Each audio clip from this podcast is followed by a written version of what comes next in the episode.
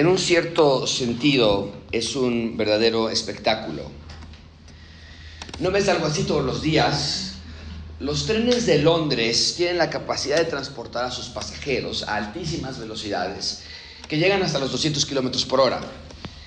Desde luego que esto tiene grandes ventajas para las personas porque pueden llegar mucho más rápido a sus destinos finales y el ahorro anual de tiempo acumulado es muy considerable. Por ejemplo, estudios en México nos dicen que en promedio un mexicano pierde 100 horas al año por razón de congestión vial. Esto equivale entonces a estar cuatro días enteros en tu auto sin hacer absolutamente nada. Y esto es terrible si multiplicas esta cifra por los 130 de millones, 130 millones de personas que somos en México y la pérdida económica ya es muy considerable. Pero el punto es este. Un transporte público más eficiente resulta en beneficios no nada más para los usuarios, sino para el gobierno. Menos tráfico, mayor productividad, más impuestos recolectados, en fin. Es por eso que Gran Bretaña ha invertido tanto en su infraestructura de transporte. Pero una cosa es viajar dentro del tren cuando está en movimiento y una muy distinta es ver el tren pasar por fuera. En las estaciones que están en Londres, el pasajero espera en el tren, al tren en una estación al aire libre y el tren se detiene, te subes tú a tu tren, se cierran las puertas y se sube sin problemas. Pero no todos los trenes se detienen en todas las estaciones. Cuando un tren de alta velocidad va a pasar por una estación en la que no se va a detener, una voz pregrabada en las, en las bocinas que está arribita de las personas que están allí, empieza a decir una voz pregrabada, empieza a avisar a los pasajeros el siguiente mensaje. Dice, tienen que hacerse para atrás, el tren pasará a altas velocidades. Y así lo hacen las personas. Se repliegan, se hacen para atrás, algunos hasta se tapan los oídos, porque cuando pasa un tren a 200 kilómetros por hora frente a las personas, con tan poco espacio de, de distancia relativamente hablando, los que están afuera del tren no pueden negar una verdadera conmoción. El ruido aturde, el tren impone, la velocidad con la que pasa, hace que la gente ni siquiera, ni siquiera puedes ver el tren detenidamente por la velocidad que está corriendo frente de ti. Y mucha atención con esto, el tren no se detiene por nada del mundo. Si el tren no tiene esa estación en su itinerario, nada lo va a detener. Las personas que están afuera solamente pueden resignarse con verlo pasar por fuera, porque no habrá razón humana que haga que ese tren se detenga. La idea es esta, háganse a un lado todos los que no están en el tren, porque el tren viene a toda velocidad y no se detendrá por nada del mundo. En un sentido similar, hoy vamos a ver un nuevo tren que viene en camino a toda velocidad y que no se detendrá por nada del mundo. Vamos a ver que también hay una voz que está anunciando, suena al tren o háganse a un lado. Hoy vamos a estudiar un pasaje central en las escrituras porque ya hemos escuchado a profetas predicar sus mensajes en el Antiguo Testamento. Vimos las predicaciones de Estras, vimos las predicaciones de Malaquías, el último profeta del Antiguo Testamento que ya lo estudiamos. Pero tenemos que recordar que todas esas predicaciones solo servían para hablar del rey, de su reino, de su inminente llegada. Pero hoy por primera vez en la historia de la Biblia vamos a ver al rey predicar en persona. El rey del que tanto hablaban los profetas, el rey del que tanto esperaban los judíos, ha llegado y hoy se va a subir a un púlpito para predicar por primera vez vamos a ver el día que se dio el banderazo inicial del reino de Dios en la tierra. Vamos a ver las palabras de Jesús y vamos a examinar su significado. Lo pongo así. El punto principal de este sermón es que Dios quiere que entendamos que en Cristo su reino se ha acercado. ¿A dónde? A la tierra. Nos es crucial que entendamos el mensaje de hoy. Porque de ese tema se trata toda la Biblia, del rey y su reino.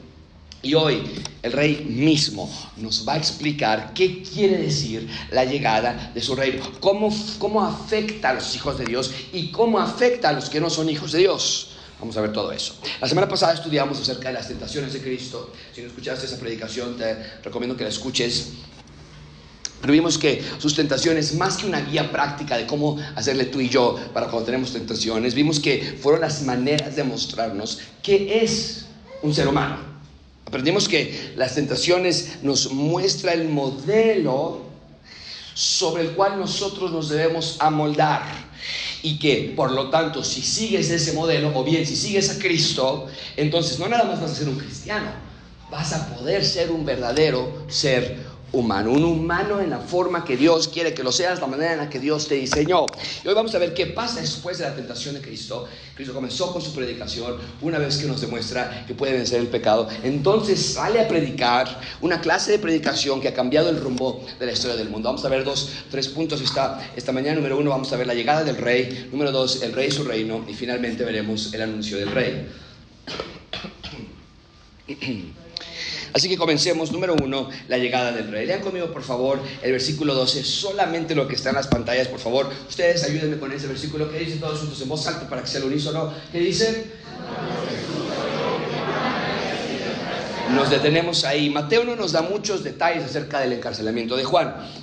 Pero Lucas sí nos da más información. Vean Lucas, por favor, capítulo 3. Dice, y también con muchas exhortaciones Juan anunciaba las buenas al pueblo, pero Herodes, el tetrarca, siendo reprendido por él por causa de Herodías, mujer de su hermano, y por todas las maldades que vea eh, que Herodes había hecho, añadió además todas ellas, esta que encerró a Juan en la cárcel. Juan era un valiente predicador de la palabra de Dios. Aun si eso le costaría su propia vida, su libertad y el Evangelio de Lucas, Mateo no, pero por eso lo llevé a Lucas, el Evangelio de Lucas sí nos dice que eh, eh, evidentemente Juan estaba reprendiendo a Herodías, el tetrarca. ¿Quién es este hombre? Pueden ponerlo en sus notas. Eh, Herodes el tetrarca era el hijo de Herodes el Grande. ¿Ustedes se acuerdan de Herodes el Grande? Cuando estudiamos ya Mateo capítulo 1, dijimos que Herodes el Grande fue el que se puso a temblar cuando supo que Jesús había nacido en Belén. Y yo les había dicho que Herodes el Grande, porque así se llamaba, pues no era tan grande porque falleció a causa de terribles y dolorosas enfermedades, pero dejó a sus hijos le dejó a sus hijos su reino, el reino de Israel. Y un paréntesis, no es que él era el gobernante autónomo nada más, recuerden que está haciendo un títere del imperio, ¿recuerda alguien qué imperio controla Israel en este momento? ¿Alguien? Roma. Y entonces Roma pone a Herodes y Herodes empieza a tratar esto como una dinastía y deja a sus hijos. Y entonces este, este hijo de Herodes el Grande, Herodes Tetrarca, era un hombre terrible, perverso, inicuo, carnal, y cometió un acto, un acto de infidelidad y de fornicación y de adulterio con su propia cuñada.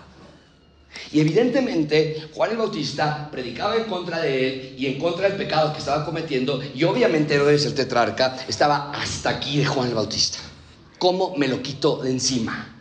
Porque recuerden que Juan era un profeta de Israel y la gente consideraba a Juan como un profeta de Dios. Entonces, cuando tienes a un personaje altamente reconocible y muy popular, predicando en contra de tu estilo de vida, la popularidad de Herodes está casi ya, que de por sí era casi nula, está por los suelos.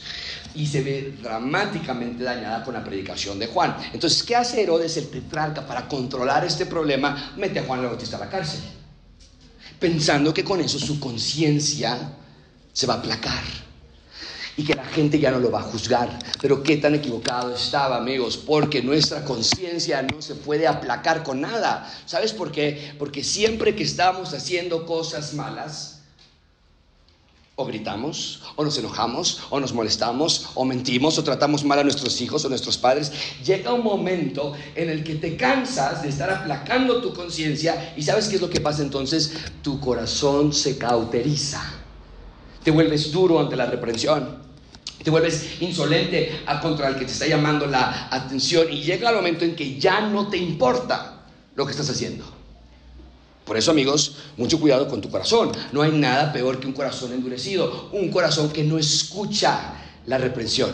Es lo que dice Proverbios 15:31, dice aquel cuyo oído escucha las reprensiones de la vida, va a morar, ¿qué dice? ¿Entre quiénes? Entre los sabios. Cuidado cuando escuchas una predicación y piensas cosas como esta. Sí, Josué, yo sé lo que tengo que hacer, pero no puedo. Sí, sí, sí, yo, yo lo quiero hacer, pero es que no conoces a mis padres. Sí, sí quiero, pero como él no pone su parte, entonces yo ya me cansé. Amigos, todas estas frases demuestran que tu corazón se está endureciendo y tu responsabilidad es humillarte delante de Dios y cambiar de inmediato tu rumbo. Eso es lo que nosotros llamamos arrepentimiento. Recuerden la definición que les di hace un par de semanas acerca del arrepentimiento. Lo vuelvo a poner en la pantalla, pero este es el punto principal. El arrepentimiento es un dolor profundo que produce un amor genuino y se demuestra en cambios. Es lo que está en la definición. El arrepentimiento es un odio y dolor profundo por tu pecado que produce un amor genuino por Dios y que se demuestra en cambios en tu vida. Eso es arrepentimiento genuino. Eso es lo que tú quieres en tu vida. No nada más un dolor por tu pecado, eso se llama culpabilidad, sentimiento de culpa.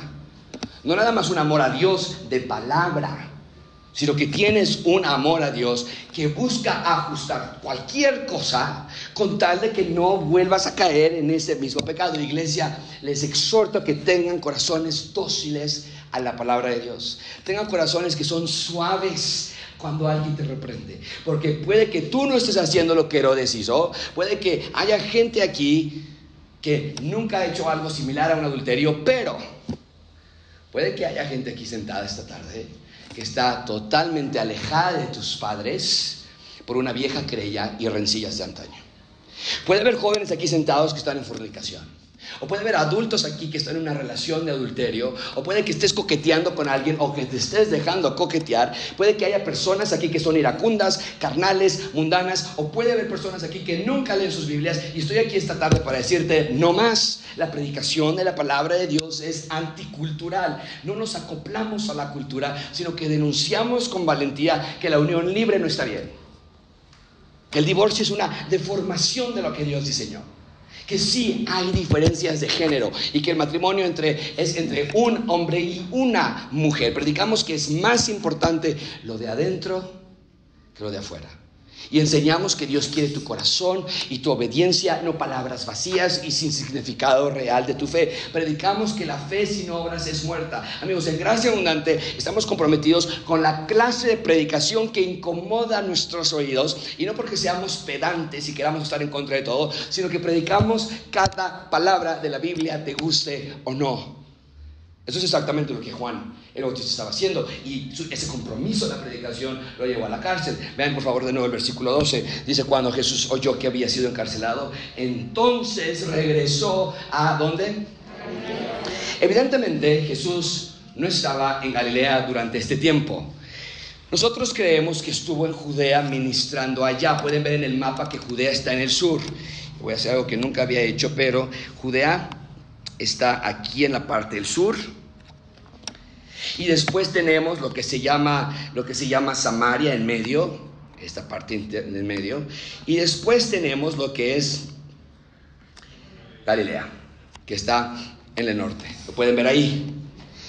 Samaria y Galilea fue donde antes había existido diez tribus. Ahora ya no existían.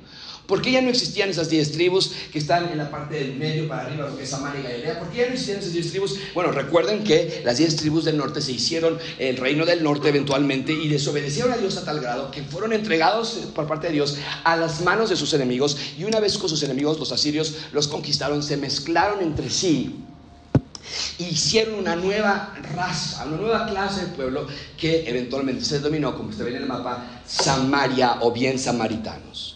Pero el punto es que nos dice que después del arresto de Juan, Jesús fue a Galilea. Y esto es muy interesante. ¿Por qué? Porque este versículo levanta dos preguntas importantes. La primera es, ¿por qué fue a Galilea? Hasta el arresto del Señor Jesucristo. ¿Por qué? Y la segunda razón, la segunda pregunta que nos tenemos que hacer es, ¿por qué ir a Galilea? ¿Por qué? Primero, número uno, ¿por qué esperar hasta que Juan haya sido arrestado? ¿Por qué esperar hasta que Juan haya sido arrestado para irse a Galilea? Mucha atención aquí, lo pongo así en la pantalla. El arresto de Juan implicaba el fin de la era de los profetas. El arresto de Juan implicaba el fin de la era de los profetas. Juan nunca saldría de la cárcel. Una vez que Herodes lo metió a la cárcel, nunca saldría más. Iba a morir allí, sin jamás predicar otra vez. Entonces, Dios permitió la llegada de Juan para que él fuese el último profeta del Antiguo Testamento que predicara acerca de la llegada del rey. Pero de la misma manera, Dios permitió su encarcelamiento porque la era de los profetas profetas había cesado. Ya no había más necesidad de tener un vocero del rey cuando el rey estaba en persona, presente allí. Juan no era el único profeta al que perversos reyes encarcelaron. Muchos profetas del Antiguo Testamento corrieron la misma suerte, porque recuerden que hay una batalla espiritual entre Satanás, el reino de Satanás y Dios, y el enemigo de nuestro gran rey hará todo lo posible para hacer un obstáculo en contra de los planes perfectos de Dios. Y entonces Juan es encarcelado por esa razón.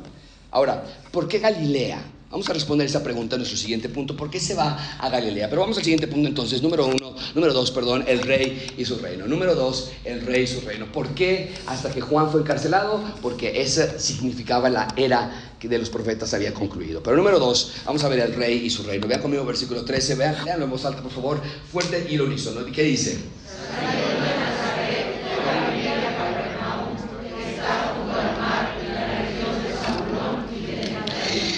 Recuerden que Galilea es una región, no es una ciudad. Dentro de Galilea hay varias ciudades, dos de ellas se mencionan en este texto, Nazaret y Capernaum. Pero Mateo le recuerda a su audiencia original algo profundamente crucial. Mateo, quien está escribiendo mayoritariamente judíos, les dice que Nazaret y Capernaum están situadas donde antes estaban Neftalí y Zabulón. ¿Por qué es importante este dato? Muy simple, porque Mateo está convencido de que Jesús es el rey que va a unificar a Israel una vez más. Las diez tribus habían desaparecido del mapa, pero no habían desaparecido del corazón de Dios. Y por eso, de manera simbólica, Jesús establece su centro de operaciones donde antes habían estado las diez tribus. Mateo quería que los judíos vieran el corazón de Cristo, quería que vieran que nada de lo que hizo Jesús fue accidental, donde nació, en donde creció, donde se exilió y donde está viviendo.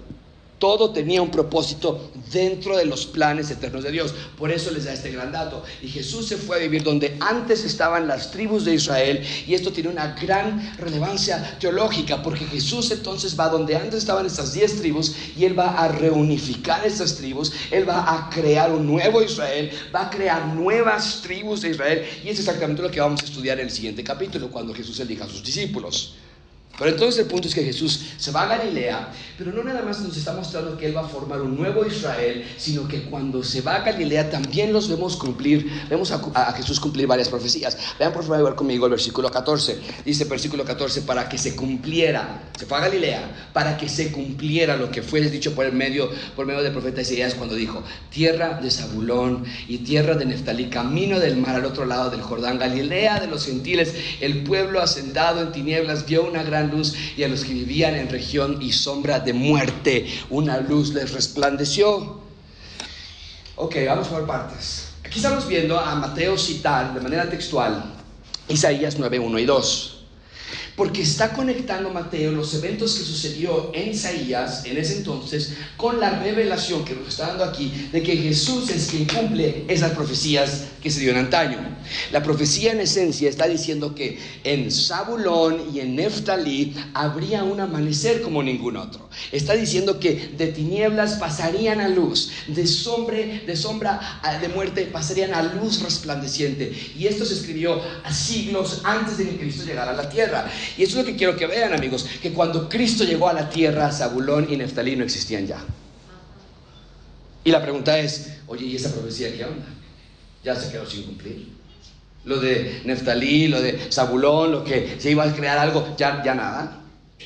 Y Mateo en esencia nos está diciendo, no, aún hay esperanza, no porque ellos se lo hayan ganado, sino porque Dios cuando hace una promesa siempre la cumple. Dios es fiel a pesar de que nosotros seamos infieles. Porque amigos, este es el punto de esta profecía. Noten cómo describe eh, el Evangelio de Mateo y esta profecía a estos lugares. Vamos a ver, lo pongo de esta manera, Zabulón y Neftalí. Los describe, número uno, con una manera pues despectiva. Porque dice que es Galilea de los gentiles los que no son judíos, los, los, los extra, los, los que están todos por ahí, que no son de los ortodoxos y puros. ¿Qué más nos dice acerca de estos lugares? Vean, por favor, en segundo lugar, nos dice que está asentado en tinieblas. Y en tercer lugar nos dice el texto que este lugar está viviendo en región de sombra y de muerte. No, pues suena como que yo no me quisiera vivir por ahí. Suena como que no es un lugar premium para vivir, ¿no es cierto?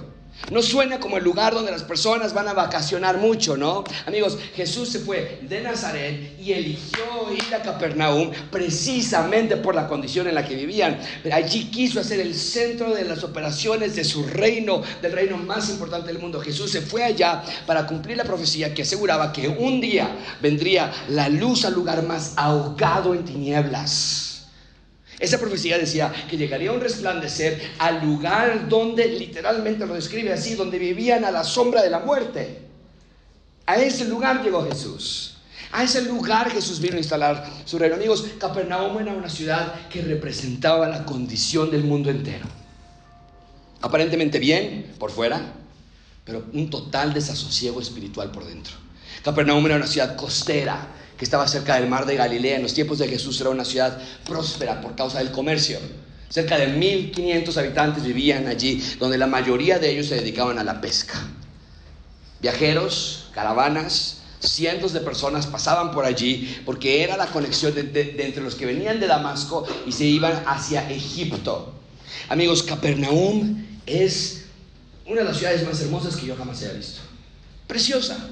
Los escenarios los paisajes te dejan sin palabras. Es verde, yo no me lo esperaba. Es, está llena de vida animal, llena de vida, de, vida silvestre. La flora y la fauna de Capernaum es un lugar envidiable. Pero Isaías, cientos de años atrás, ya había profetizado que se convertiría Capernaum en una tierra árida espiritualmente. Y así como ven en esta fotografía que estaban cerca, cercanos al mar, súper cerquita al mar, Isaías les dice, así de cerquita van a vivir de sombra y de muerte. ¡Wow! Y ahí llegó Cristo. Los judíos pudieron pensar que el Mesías llegaría en Jerusalén. El centro de operaciones del Mesías tendría que ser en la capital del país. Pudieron pensar, no, va, a establecerse cerca de los religiosos, los poderosos de ahí, o, va, a ir con los militares y el Mesías se va a liar con la fuerza militar, pero no, Jesús se va tan lejos como puede a la región que ya muchos habían olvidado, a la región que ya ni tribus tenía a la región que estaba en total obscuridad y como el amanecer de una majestuosa mañana llega el sol de soles, llega la estrella que alumbra con un poder resplandeciente y llega para instalar su reino en la tierra. Amigos, Jesús eligió el lugar más necesitado para ofrecer agua al sediento, comida al hambriento y vida a los muertos. Ahí llegó Jesús. Y me encanta esta verdad, porque vemos el poder creativo de Dios en Cristo. O sea, Jesús descendió al lugar más bajo, descendió al lugar más oscuro, para luego de su resurrección ascender hacia el cielo. Es lo que Pablo nos recuenta en Efesios 4.9, nos dice esta expresión de ascendió, ¿qué significa? ¿Qué es eso de que Jesús ascendió? Dice Pablo, ah, muy sencillo, que Él había descendido a las obscuridades, a lo más oscuro, a lo más olvidado, a las profundidades de la tierra no está hablando de algo que está aquí abajo de la tierra, está hablando de aquí donde estamos nosotros, Zabulón y Neftalí, o Capernaum y Nazaret. Ahí descendió. ¿Por qué? Porque el que descendió también el mismo que ascendió mucho más arriba de todos los cielos para poder llenarlo todo. O sea, me encanta lo que Pablo dice aquí. Jesús llegó a Belén, y como bebé tuvo que ser exiliado a, Egipto porque no lo querían allí. Y después que Juan es arrestado, se va a Galilea donde no había nada. Nadie en Galilea era espiritual, donde estaba lleno de gentiles porque era la entrada hacia Israel. Galilea era menospreciado por los judíos más puros, los judíos más ortodoxos, porque ellos no veían con nostalgia el que las diez tribus ya no existieran. Ellos no decían, ay, ¿te acuerdas de Zabulón? Nuestros hermanos, Neftalí, ¿te acuerdas de ellos? Ay, que. No, no, no. Ellos lo veían como se lo merecen. Desaparecieron por ser infieles, por haberse mezclado con los asirios. Por eso desaparecieron y qué bueno. Pero no así Cristo. Jesús vino a la tierra y se fue a lo más oscuro para que la luz llegase allí. Eso es lo que nuestro rey vino a hacer. Vencer las tinieblas con el poder de la luz. Amigos, de eso se trata toda la Biblia. De que Dios ve caos, obscuridad en la tierra y Él viene a restaurarlo. Yo os voy a demostrar con tres pasajes. Número uno, Génesis 3, Génesis 1, versículo 1 al 3. Ustedes leen en voz alta, por favor, al unísono, todos juntos fuerte, ¿qué dice? Atención con esto, todos juntos, la tierra estaba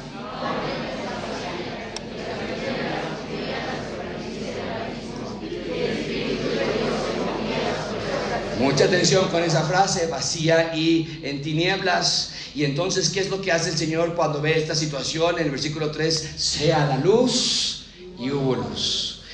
Cuando cientos de años después, ya Israel formado, ellos están a punto de ser disciplinados por su desobediencia. Vean lo que Dios dice acerca de Israel cientos de años después de, este, Génesis capítulo 1. Vean en Jeremías 4:22, porque mi pueblo es necio, no me conoce, hijos torpezón, no son inteligentes, astutos son para hacer el mal, pero no para hacer el bien. Miré a la tierra y estaba, Génesis 1:1, estaba sin orden y vacía.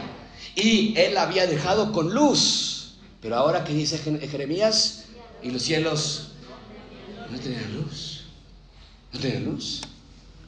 Y lo vemos otra vez aquí en Mateo 4:16, donde nos dice, el pueblo asentado en tinieblas vio por fin una gran luz a los que, los que vivían en región y sombra de muerte, una luz les resplandeció. Vean la línea central de las escrituras, cómo se repite todas estas frases. Dios quiere traer su luz a la tierra, punto. Eso es la Biblia.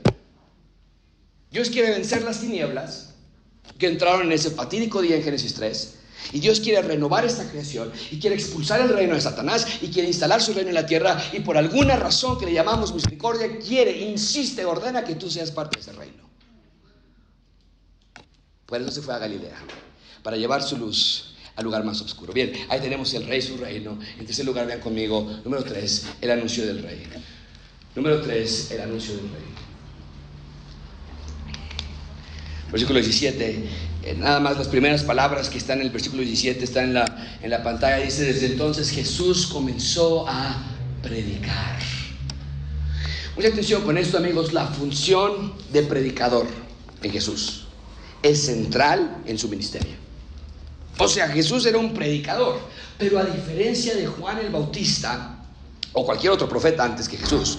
Jesús no hablaba las palabras de Dios, Jesús es la palabra de Dios.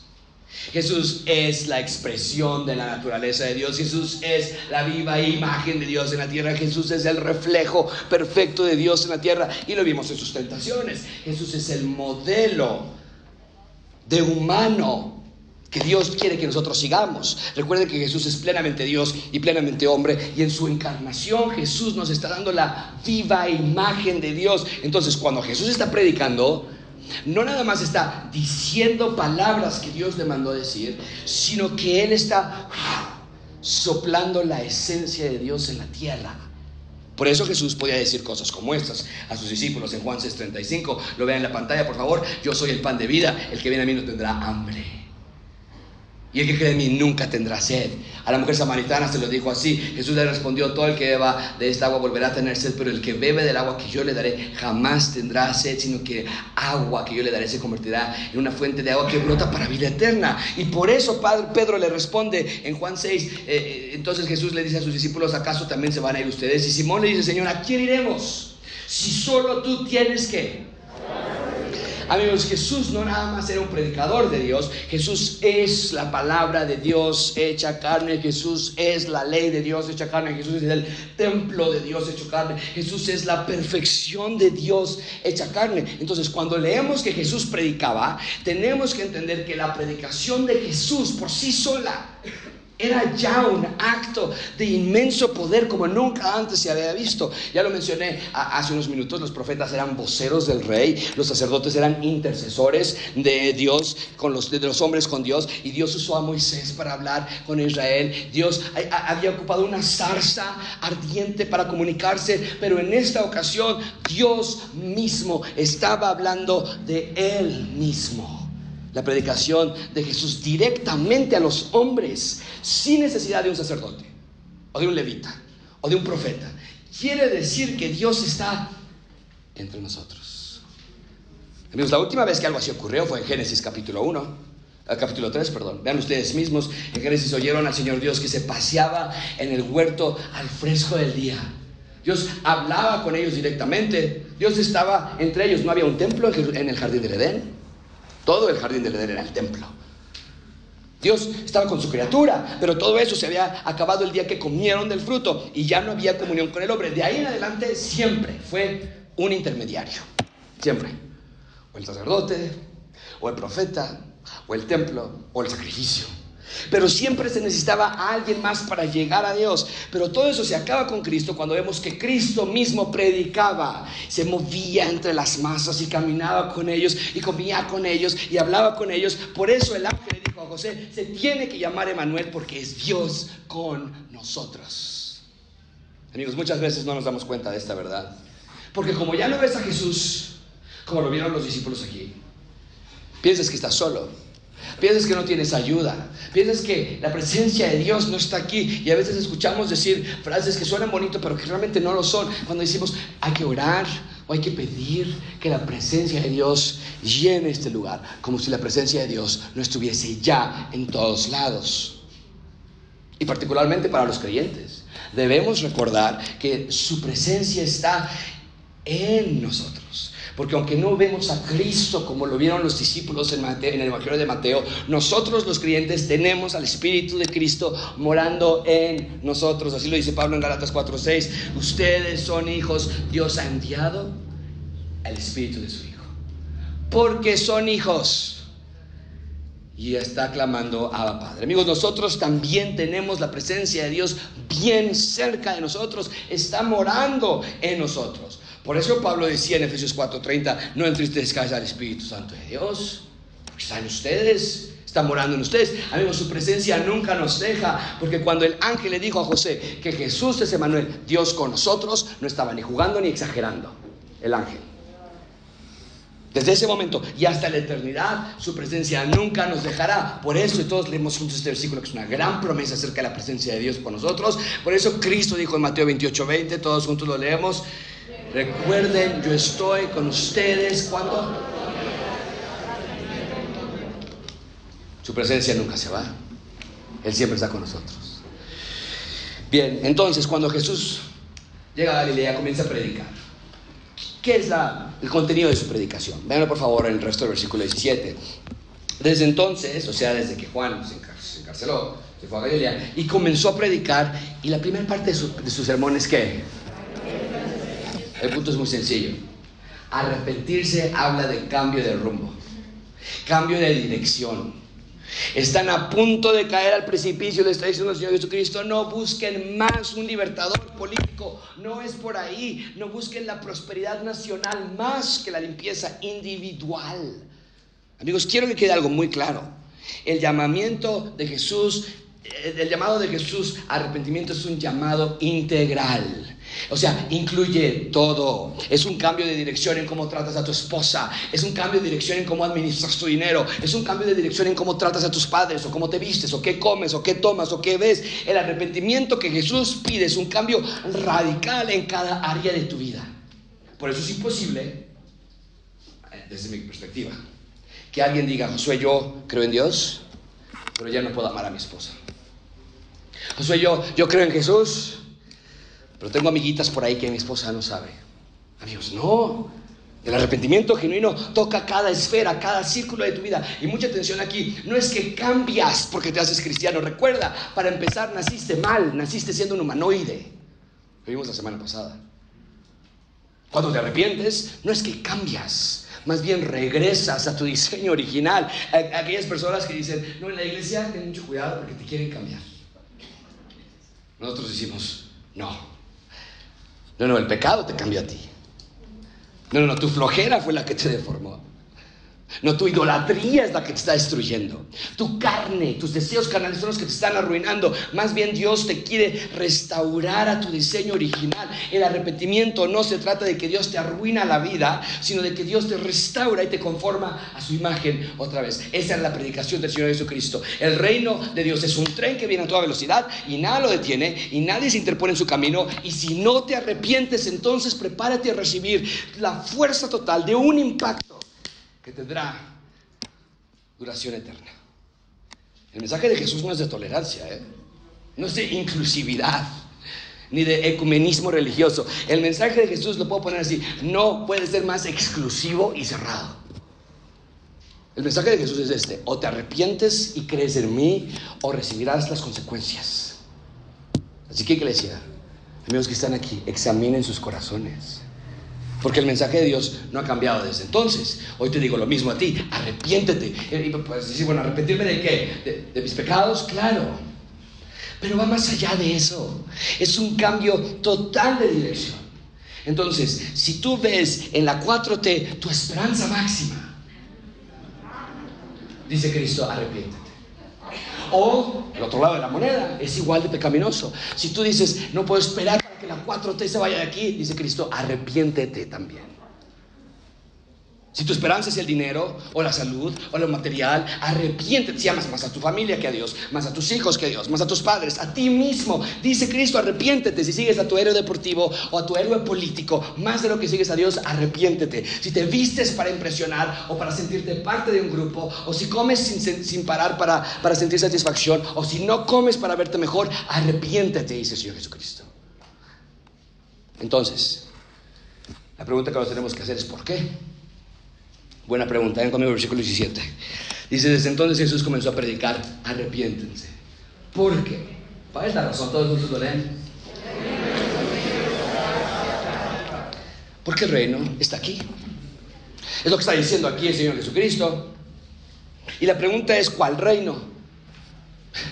Pues el único reino al que toda la Biblia hace referencia, al reino del Mesías, al reino prometido que Daniel profetizó y no está siendo instalado del todo aún, porque no hemos visto muchas promesas cumplidas aún, pero Jesús lo está inaugurando, lo está iniciando y nos advierte en esta primera predicación, en su primer púlpito, que la razón de arrepentirse es porque el reino está aquí.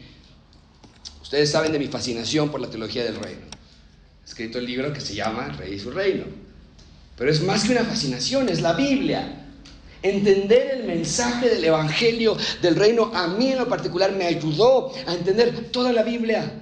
De hecho, e, en mi libro yo argumento que el mensaje del Evangelio del reino es la única manera de entender toda la Biblia de portada a portada porque explica la historia central de la Biblia. amigos, la razón de que yo creo todo esto no es porque es una moda o porque es lo más reciente que yo he leído, sino porque yo veo en la predicación del Señor Jesucristo esta centralidad del Evangelio. Lo pongo así, sin el reino de Dios no hay Evangelio. Porque literalmente nos dice que el Evangelio del reino es que el reino se ha acercado.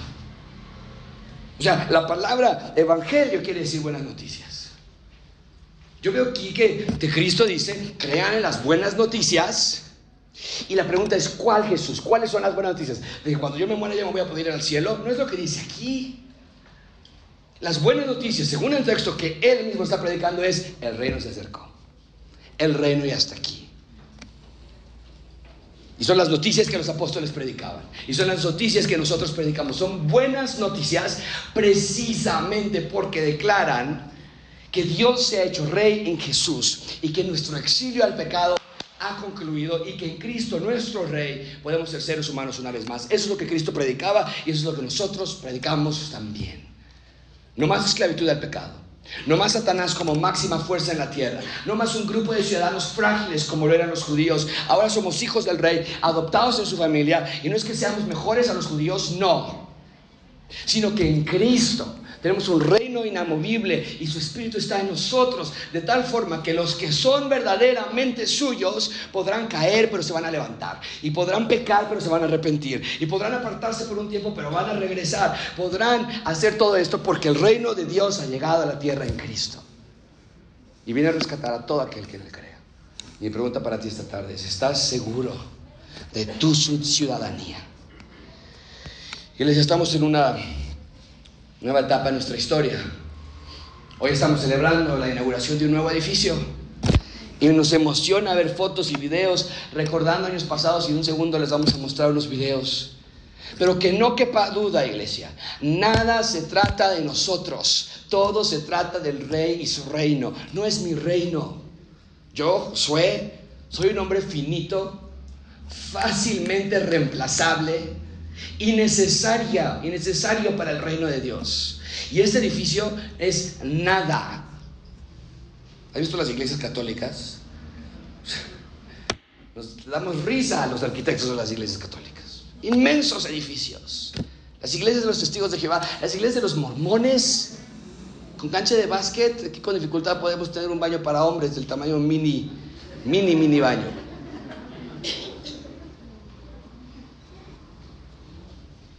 Dios nos impresiona de nosotros. Pero lo que hace de nuestro mensaje un mensaje único y excepcional es que Cristo es el Rey del mundo y ha instalado a un grupo de personas en esta alcaldía para que demos testimonio de Él. Y no portamos una camiseta que dice gracia abundante. Y no portamos una camiseta que dice somos reformados. No portamos una camiseta que dice John MacArthur o Tim Keller. Portamos una camiseta que dice salvados por la gracia del Rey. Y a Él sea la gloria por los siglos de los siglos. Amén. Vamos a orar.